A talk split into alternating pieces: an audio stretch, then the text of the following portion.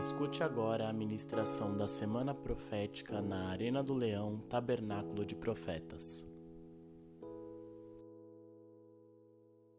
Merece honra, terá honra. Deus vos abençoe e a mim também. Graças e paz, queridos, amém. Uma boa noite a todos, é, uma, é um prazer estar com vocês. Eu costumo dizer a igreja mãe, a mãe. É, muito, estou muito feliz por ter é, pais espirituais como o apóstolo, como a bispa, que amo de paixão, amém? Eu acredito que Deus une propósitos. Depois que esse casal entrou nas nossas vidas e essa igreja, tudo está mudando. O nosso altar está fechado, foi reformado, ainda falta algumas coisas. Nós vamos abrir segunda-feira. Segunda-feira tem a abertura do altar. E a bispa disse algo interessante: depois que você fechar o altar, te prepare para algumas coisas. É família saindo na mão. é gente que eu disse não vão subir no altar mais com café, com nada. Comecei a colocar algo, é, estreitar. Eu disse agora para ir na cozinha vocês vão dar a volta por fora. E Deus está fazendo algo tremendo naquela igreja, queridos. Porque, e a mensagem que eu vou trazer aqui, eu agradeço ao apóstolo. É, outro dia lá em São Caetano, no dia da mudança, ele me deu uma mensagem para pregar. Ele disse assim: Filho, estuda aqui Malaquias 3. Malaquias 3. Ele disse, ele disse assim para mim: Estude isso aqui. É o pastor Rodrigo ali? É ele? Ele disse que ia vir. E ele disse assim para mim: Estude isso aqui. E estava lá como o ourives trabalha com ouro, sabão de lavandeiro e como se purifica a prata. Irmão, mas foi uma mensagem tremenda. E hoje eu tenho uma mensagem da parte de Deus para a sua vida, amém? Eu espero que você me dê alguns minutos da tua atenção, amém? Quem consegue me dar alguns minutos da tua atenção, amém? Pelo menos cinco minutos, deixa eu ver, 5, 10, 15, 20, 25, 30. Meu Deus, já deu mais de uma hora aqui, apóstolo. É um pouco extensa essa leitura, mas eu acredito que a palavra do Senhor ela liberta, amém? Então abra a tua Bíblia aí no contemporâneo de Esdra, que é Neemias. Neemias 13, eu quero ler com vocês. Está ali também a Márcia e a Nailda, amém? Elas iam para Guarulhos, só que elas moram aqui perto, são estudantes da, da faculdade aqui. Eu disse, vai lá interceder por mim, elas estão ali. Deus abençoe, amém? E o pastor Rodrigo que disse que ia me ver pregar. Deus abençoe. Amém. Neemias, capítulo de número 13. É o último capítulo do livro de Neemias.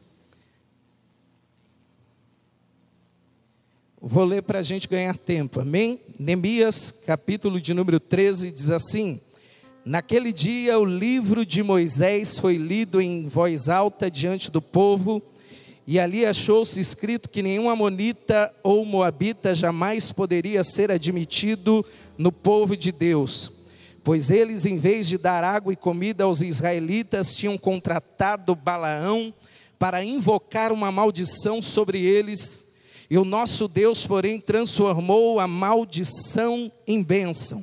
E quando o povo é, ouviu essa lei, excluiu de Israel todos que eram de ascendência estrangeira.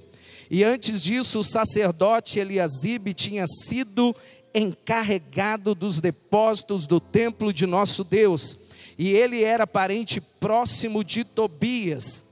E lhe havia cedido uma grande sala anteriormente utilizada para guardar as ofertas de cereal e o incenso, e os utensílios do templo, e também os dízimos, fale comigo assim: trigo, vamos lá, melhora, trigo, vinho novo e azeite, prescritos para os levitas, para os cantores e para os porteiros, e as ofertas para os sacerdotes. Mas enquanto tudo isso estava acontecendo, eu não estava em Jerusalém, pois no trigésimo segundo ano do rei é, do reinado de Ataxerxes, rei da Babilônia, voltei ao rei e algum tempo depois pedi sua permissão e voltei para Jerusalém, e aqui soube do mal que Eliasibe é, fizera ao ceder uma sala para Tobias nos pátios do templo de Deus. Fiquei muito aborrecido e joguei todos os móveis de Tobias fora da sala. Mandei purificar as salas e coloquei de volta nelas utensílios do templo de Deus, com, com as ofertas de cereal e o incenso. Também fiquei sabendo que os levitas não tinham recebido a parte que lhes era devida, e que todos os levitas e cantores responsáveis pelo culto haviam voltado para suas próprias terras. Por isso repreendi os oficiais e lhe perguntei: por que essa negligência com o templo de Deus? Então eu convoquei os levitas, os cantores e os coloquei em seus postos. E todo o povo de Judá, de Judá trouxe os dízimos do trigo, do vinho novo, do azeite aos depósitos. Coloquei o sacerdote Selemias, o escriba Zadok e um levita chamado Pedaias como encarregados dos depósitos, e fiz Anã, filho de Zacur, neto de Matanias, assistente deles, porque esses homens eram de confiança e ficaram responsáveis pela distribuição de suprimento aos seus colegas.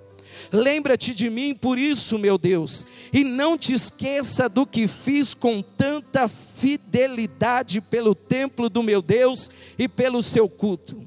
Naqueles dias vi que em Judá alguns pisavam uvas nos tanques de prensá-las no sábado e ajuntando trigo e o carregavam em jumentos, junto com vinhos, uvas, figos e todo tipo de carga. Tudo isso era trazido para Jerusalém em pleno sábado. Então os adverti que não se vendesse alimentos nesse dia. Havia alguns da cidade de Tiro que moravam em Jerusalém e traziam peixes e toda espécie de mercadoria e as vendiam em Jerusalém no sábado para o povo de Judá. E diante disso, repreendi os nobres de Judá e disse-lhes: Que mal é esse que vocês estão fazendo, profanando o dia de sábado? Por acaso seus antepassados não fizeram o mesmo? levando o nosso Deus a trazer toda essa desgraça sobre nós, sobre esta cidade. Pois agora, profanando o sábado, vocês provocam mais a ira contra Israel. E quando as sombras da tarde cobriram as portas de Jerusalém na véspera do sábado, ordenei que fossem fechadas e só fossem abertas depois que o sábado tivesse terminado. Coloquei alguns de meus homens de confiança junto às portas, para que nenhum carregamento pudesse ser introduzido no dia de sábado. Uma ou duas, ou uma ou Duas vezes os comerciantes e vendedores de todo tipo de mercadorias passaram a noite do lado de fora de Jerusalém. Mas eu os adverti, dizendo: Por que vocês passam a noite junto ao muro? Se fizerem isso de novo, mandarei prendê-los. E depois disso não vieram mais no sábado. Então ordenei aos levitas que se purificassem e fossem vigiar as portas a fim de que o dia de sábado fosse respeitado como sagrado. Lembra-te de mim também, por isso, ó meu Deus, e tenha misericórdia de mim conforme o teu grande amor. E além disso, naqueles dias vi alguns judeus que se haviam casado com mulheres de Asdod, de Amon e de Moabe, e a metade dos seus filhos falavam em língua de Asdod ou a língua de um dos outros povos e não sabiam falar a língua de Judá. Eu os repreendi, invoquei maldições sobre eles, bati em algum deles e arranquei os seus cabelos, fiz com que jurassem em nome de Deus e dissessem-lhes: não consistam mais em dar suas filhas em casamentos aos filhos deles, e não haja um casamento das filhas deles com seus filhos ou com vocês, não foi por causa de casamento como esses que Salomão, rei de Israel, pecou. Entre as muitas nações não havia rei algum como ele. Ele era amado de seu Deus, e Deus o fez rei sobre todo Israel. mas até mesmo ele foi induzido ao pecado por mulheres estrangeiras. Como podemos tolerar o que ouvimos? Como podem vocês cometer essa terrível maldade e serem infiéis ao nosso Deus, casando-se com mulheres estrangeiras? E um dos filhos de Joiada, filho do sumo sacerdote, Eliasibe, era genro de Sambalate, o Oronita, e eu o expulsei para longe de mim. E não te esqueça deles, ó meu Deus, pois profanaram o ofício sacerdotal e a aliança dos sacerdotes e dos levitas. Dessa, tu, dessa forma purifiquei os sacerdotes, os levitas e tudo que era estrangeiros, e designei-lhes responsabilidades, cada um ao seu próprio cargo. Também estabeleci regras para as provisões de lenha, determinando as datas certas para serem trazidas e para os primeiros frutos. Em tua bondade, lembra-te de mim, ó meu Deus. Coloque a Bíblia sobre o teu colo, sobre o teu assento e eu gostaria que você aplaudisse ao Senhor bem forte.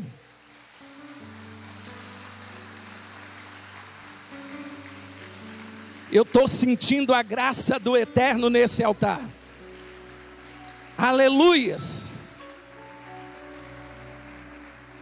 Queridos, a, a, leitura foi muito extensa, mas pela leitura, apóstolo, nós podemos ver a profundidade do livro de Neemias no capítulo de número 13. O livro de Neemias vai falar de uma época de destruição, vai falar de uma época de abandono, vai falar de uma época onde os muros tinham sido derribadas, as portas queimadas, e por isso agora aquele povo estava em tamanha ruína, tal ponto que Neemias lá no seu lugar seguro, no seu porto seguro, ele ouve dizer que a cidade dos seus pais está em ruína, e Neemias ele decide buscar a Deus de uma tal forma que ele começa a interceder pedindo que Deus lhe desse permissão para que ele voltasse para Jerusalém para edificar aquela cidade. A Bíblia diz que um certo dia ele vai se apresentar diante do rei. E existem alguns protocolos para se apresentar diante do rei. Se existem protocolos para se apresentar diante de um rei terreno, imagine diante do rei dos reis e senhor dos senhores. A Bíblia diz que quando ele vai entrar, o seu semblante está descaído, ele está triste, ele se preocupa. O rei pergunta para ele: Neemias, o que está acontecendo com você? Porque até então o rei nunca havia é, visto Neemias daquela forma. A Bíblia diz que ele vai relatar algumas coisas. O rei diz para ele: O que é que eu posso fazer? para você, ele vai orar ao Deus do céu, porque entenda algo: quem é de Deus nunca dá um passo sem que antes Deus lhe permita. Quem é de Deus nunca coloca a mão aonde ainda Deus não colocou a mão dele. Quem é de Deus sempre vai se aconselhar com seu pastor, sempre vai se aconselhar com a sua pastora, porque sabe que eles vê aquilo que você não vê, eles escutam aquilo que vocês não escutam, e eles vos darão uma direção correta. Neemias é esse homem, ele não dá um passo sem antes falar com Deus, ele acha graça perante aquele rei, e ele vai dizer: Rei, como eu posso estar contente se a cidade dos meus pais estão em ruína? Rei, me permita a ir lá e levar madeira, levar algum suprimento, mas rei, além disso, eu lhe peço autorização, porque eu vou passar por alguns territórios que eu preciso de habilitação. Escute, nunca entre numa guerra que Deus não te habilitou. Tem gente entrando em guerra que Deus não habilitou ele para aquela guerra. Tem gente indo em lugares que o, o anjo da igreja não habilitou. É mais ou menos aquilo que o Senhor pregou lá na igreja do pastor Rodrigo, como uma flecha na aljava. Aleluia! Deixa o teu pastor te lançar. Se ele não te lançou ainda, fique guardada na aljava dele, porque no tempo certo ele vai te lançar. Neemias entende esse tempo. Deus está me chamando para que eu seja lançado para uma grande obra. Ele volta. Ele vai acordar de madrugada e ele vai fazer um mapeamento da cidade. Ele vai ver que a cidade está destruída, ele vai ver que a cidade ela está à mercê de todo tipo de, de adversário, as pessoas podem entrar e sair a qualquer momento, porque não tem controle, ele vai chamar os nobres, ele vai chamar as autoridades, e a Bíblia diz que Neemias começa um processo de reconstrução, a Bíblia diz que enquanto ele está reconstruindo, vai se levantar alguns inimigos por nome de Sambalate, Tobias, esses homens vão tentar de tudo para paralisar o processo de reconstrução que Neemias está promovendo naquela cidade. Escute todas as vezes em que você se levantar pelo teu casamento, pela tua casa, pela tua empresa, por esse ministério, Satanás vai levantar alguns sambalates, Satanás vai levantar alguns Tobias, mas o que eu acho lindo em Neemias 6, que Neemias está lá em cima edificando, eles vão tentar paralisar Neemias, dizendo: desce aqui que nós precisamos falar contigo. Neemias manda um recado lá embaixo, dizendo: nas minhas palavras, eu não perco tempo com quem não edifica, eu não perco tempo com quem não está trabalhando, eu não perco tempo com fofoqueiro, eu não perco tempo com quem fala de igreja, eu não perco tempo com quem fala de pastor. Diga para ele que eu estou numa grande obra e eu não posso parar. Deus está dizendo: não é hora de parar. Deus está dizendo: continue, porque a obra vai ser concluída. Algo extraordinário acontece. 52 dias, Neemias consegue levantar os muros, ainda que ele não tivesse colocado as portas. Porque entenda, quem trabalha para Deus, Deus encurta o tempo. Bispo, eu sempre trabalhei para o homem. Às vezes tinha três empregos. Mas escute, a melhor coisa que me aconteceu foi há nove anos atrás deixar de trabalhar para o homem e trabalhar para Deus. Sabe qual é o teu problema? Você está trabalhando como se fosse para o homem. Se você trabalhasse para Deus, Deus estava encurtando o tempo. Ai, bispo, não entendi. Eu vou traduzir. Aquilo que você ia demorar três anos para fazer, Deus está falando, em 30 dias eu posso trazer na tua mão recebe esta palavra profética. Essa semana é semana profética, não é? Então Deus está dizendo: eu estou encurtando o tempo para alguns, mas Deus está dizendo: vai trabalhar, trabalha para mim, que eu trabalho por vocês. Neemias manda um recado dizendo: Eu não perco tempo com quem não trabalha, eu não perco tempo com quem não edifica. Sabe por que separou? Porque você emprestou o teu ouvido para quem não faz nada. Posso pregar? Vou começar a pregar agora. Ele edifica os muros, ele organiza, ele volta para o rei. Daqui a pouco ele diz: Rei, me permite voltar para Jerusalém? O rei permite. Quando ele volta, ele encontra um cenário terrível. Ele não encontra mais a cidade queimada. Ele não encontra mais os muros derrubados. O problema não é do lado de fora, o problema agora é do lado de dentro. Primeira coisa, ele vai ler o livro de Moisés. Ele vai pegar o livro para ler, significa que a igreja está sem palavra. Graças a Deus, eu estou debaixo de uma cobertura que tem palavra de até demais. Aqui só não come quem não quer. Ele vai ler o livro de Moisés. Eu fui estudar qual é o livro de Moisés. Ele leu Deuteronômio 23:3, que diz assim: Nenhum amonita ou moabita ou qualquer dos seus descendentes até a décima geração poderá entrar na assembleia do Senhor. Por quê? Porque ele percebeu que estava havendo uma mistura no meio do povo. E o interessante quando você vai estudar quem eram os amonitas, quem eram os moabitas, você tem que se lembrar de Ló. Ló fugindo agora para as Campinas, porque entenda, Ló não queria sair de Sodoma e Gomorra, os anjos tiveram que tirar ele à força, diz o texto. Tem gente, querido, que, que insiste em ficar aonde Deus já disse para sair, mas tem hora que o anjo vai te pegar força. Sabe o que significa pegar força? Significa que eu vou te puxar e você não vai querer vir. Tem gente da tua família que Deus está dizendo, vai ser a força. Fala para o teu irmão, se não vir, Deus vai te trazer a força. Essa semana tem culto todos os dias, não é? Não falte. Ai, bispo, eu estou cansado.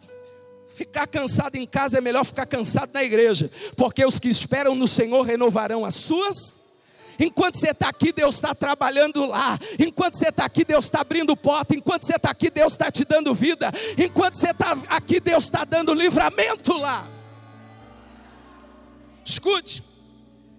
Logo quando ele é arrastado para fora de Sodoma e Gomorra, ele sai com as suas filhas. A mulher olha para trás, vira estátua de sal.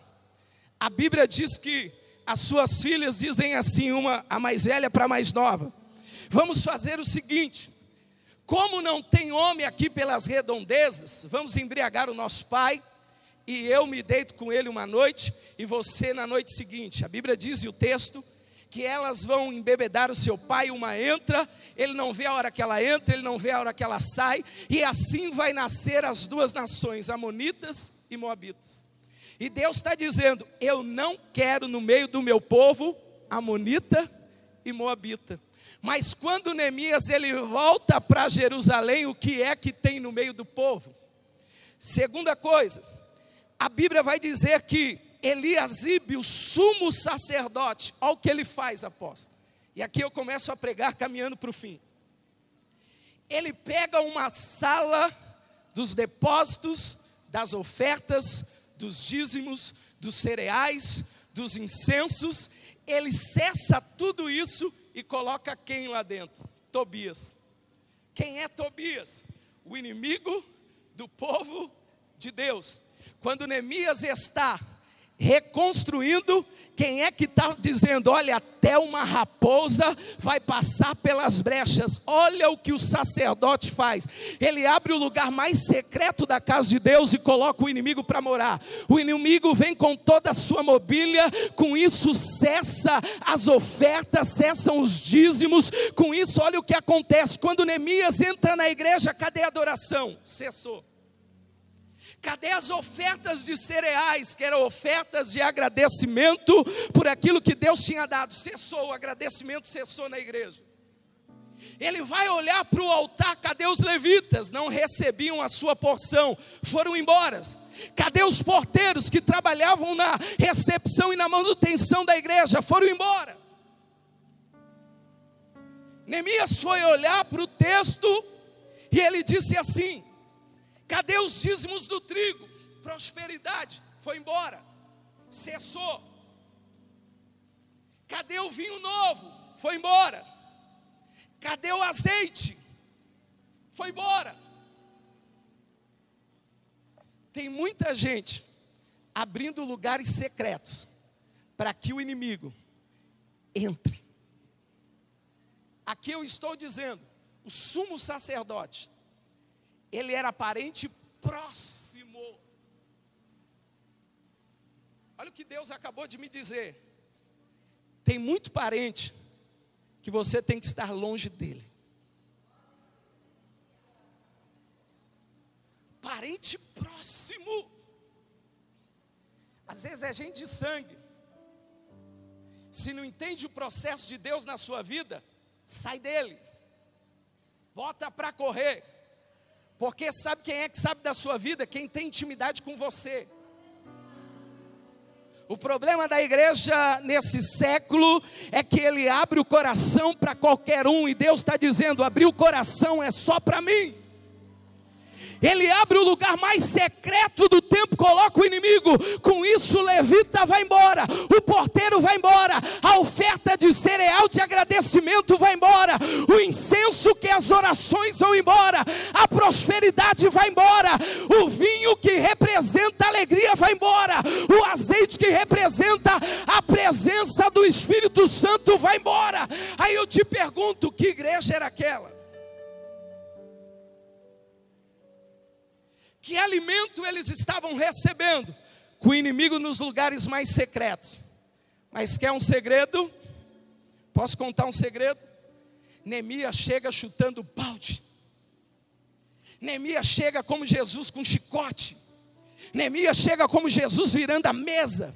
Neemias chama o sacerdote e diz: Que bagunçada é essa aqui?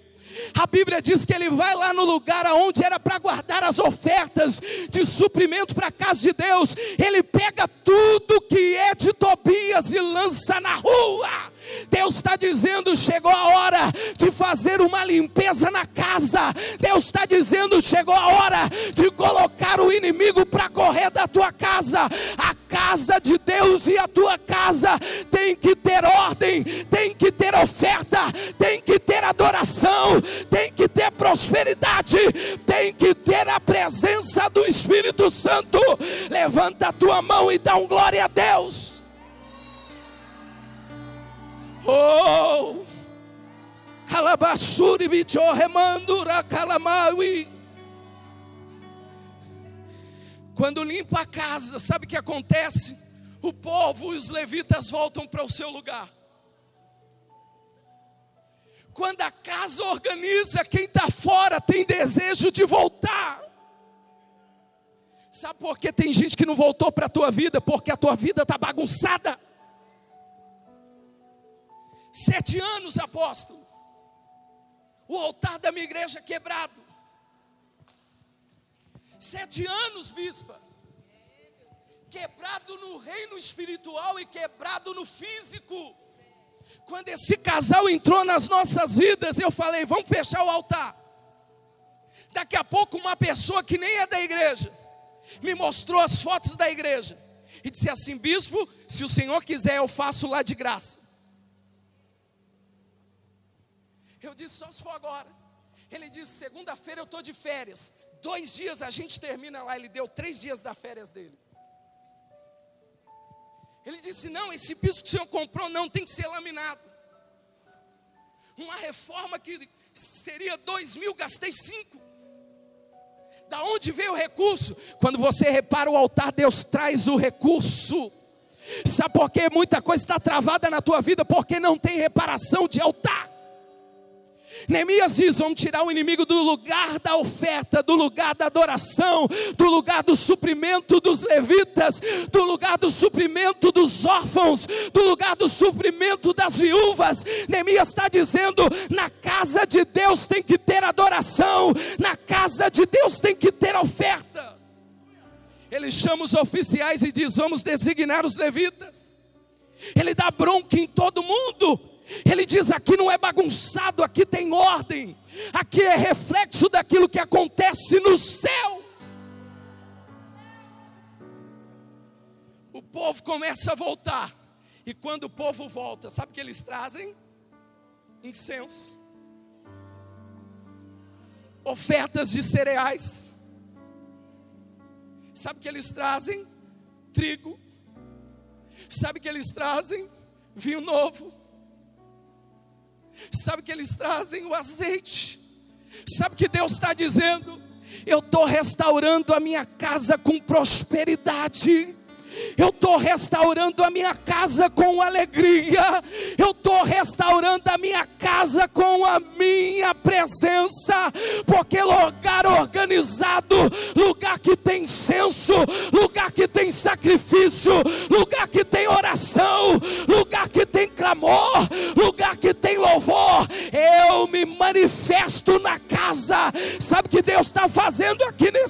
dias? Ele está se manifestando na casa. Aleluias. Oh, aleluias. Lebarassuribijo remando. Elebarassuribijo remando.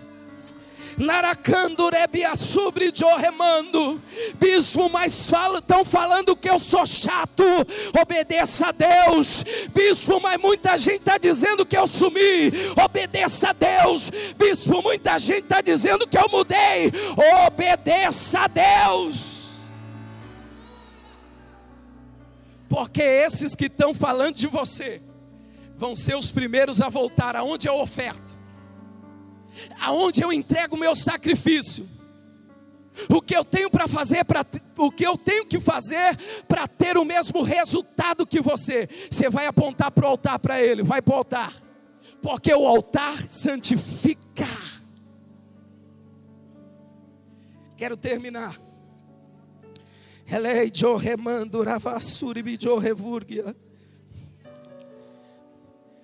Olha que interessante, versículo 28.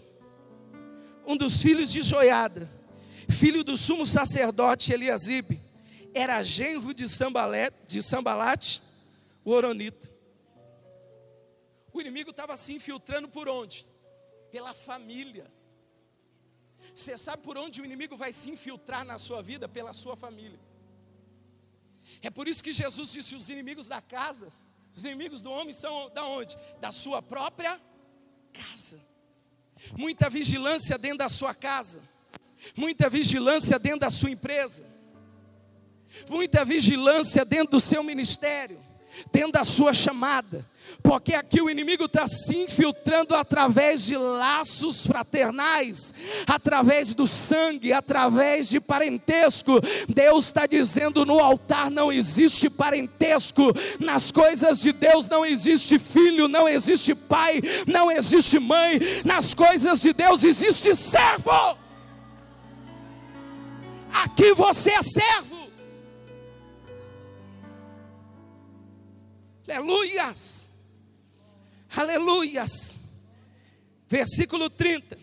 Dessa forma, purifiquei os sacerdotes, os levitas e tudo que era estrangeiro, designei-lhes responsabilidade. Fale para o teu irmão, para fazer para Deus, fala para ele, para fazer para Deus, tem que ter responsabilidade. Quer trabalhar na igreja? Seja responsável, deixa de ser marica.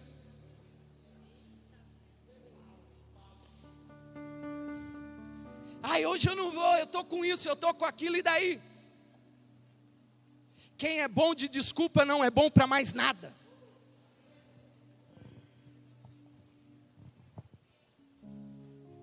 Purifiquei o sacerdote, os levitas, e dei responsabilidades cada um ao seu próprio cargo versículo 31 e a gente fecha. Também estabeleci regras para as provisões de lenha, determinando as datas certas para serem trazidas e para os primeiros frutos, e em tua bondade lembra-te de mim, ó Deus. Apóstolo, é tão tremendo esse texto, tão profundo, Senhor, eu tenho certeza que explanaria muito mais. Mas eles estavam profanando o sábado. O negócio, tá, o Senhor foi em Israel, sabe como é. Eu lembro que eu fui pegar um, um elevador e entrei no elevador dos judeus. Só que elevador de judeus você não pode apertar nenhum botão, é todos os andares estão apertados. Então, o meu quarto, o meu andar era décimo segundo. Imagine eu parando no primeiro, no segundo, no terceiro, no quarto. Porque esse dia é consagrado para a família e para as coisas de Deus, as coisas espirituais. Quando o inimigo entra, o inimigo bagunça, as coisas que são santas se tornam profanas, porque todas as vezes em que você não leva as coisas de Deus a sério, você profana aquilo que é santo. E Deus está te trazendo em todos esses dias para dizer: existe uma santidade nesta igreja e a gente precisa respeitar as regras espirituais. Ele está dizendo: também estabeleci regras para as provisões de lenha. Ele está dizendo: até para queimar tem que ter regras, tem que ter provisão, tem que ter quem faça. O problema é que às vezes só tem um para fazer, e aí quando aquele um falta, o lugar fica descoberto. É por isso que Deus vai levantar uma geração que, se você não quiser fazer, Deus vai levantar excelentes melhores que você. Saul, eu te rejeitei, e eu já tenho para mim um homem segundo o meu coração.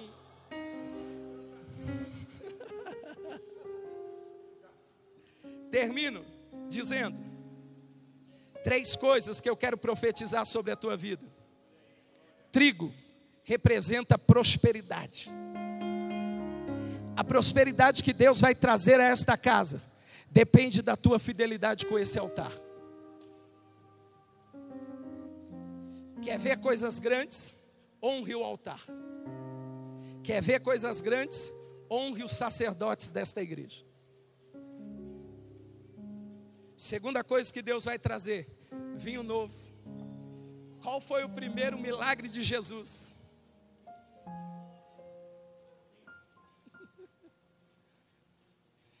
Segunda coisa que Deus vai fazer.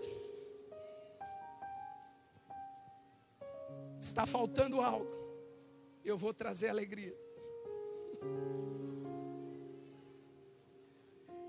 Tem muitas pessoas que têm dinheiro, têm uma bela cama, mas o sono não vem. Deus está dizendo: Eu vou dar a cama, mas eu vou dar o sono. Terceiro, o azeite. Deus está dizendo, porque a casa foi arrumada, porque as coisas foram colocadas no lugar, eu tenho prazer de descer. Quer que Deus desça? Limpe a casa. Quer que Deus desça? Limpe a casa. Limpe a casa. Oh, limpe a casa. Limpe a casa. Tire Tobias dos lugares mais secretos, que eu vou descer no vosso meio. Termino aqui esta mensagem dizendo: há pessoas que precisam fazer uma aliança com Deus nessa noite.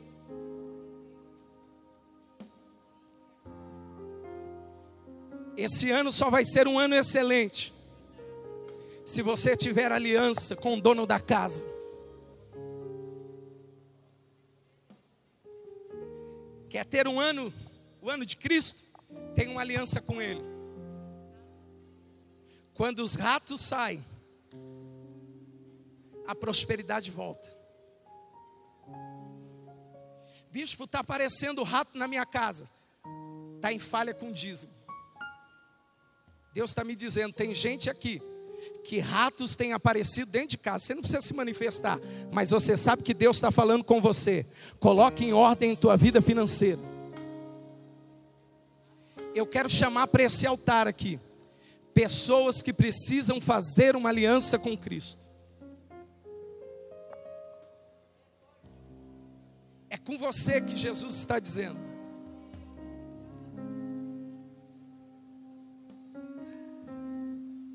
Você entrou aqui nesta noite, e talvez você não tenha uma aliança com Ele, mas Jesus hoje está te chamando para te dar uma nova oportunidade. O ano passado o diabo tentou te matar por três vezes, mas está aqui o está aqui o dono da vida e ele está dizendo: Eu estou te chamando para esse altar, porque eu quero quebrar uma maldição sobre a tua vida.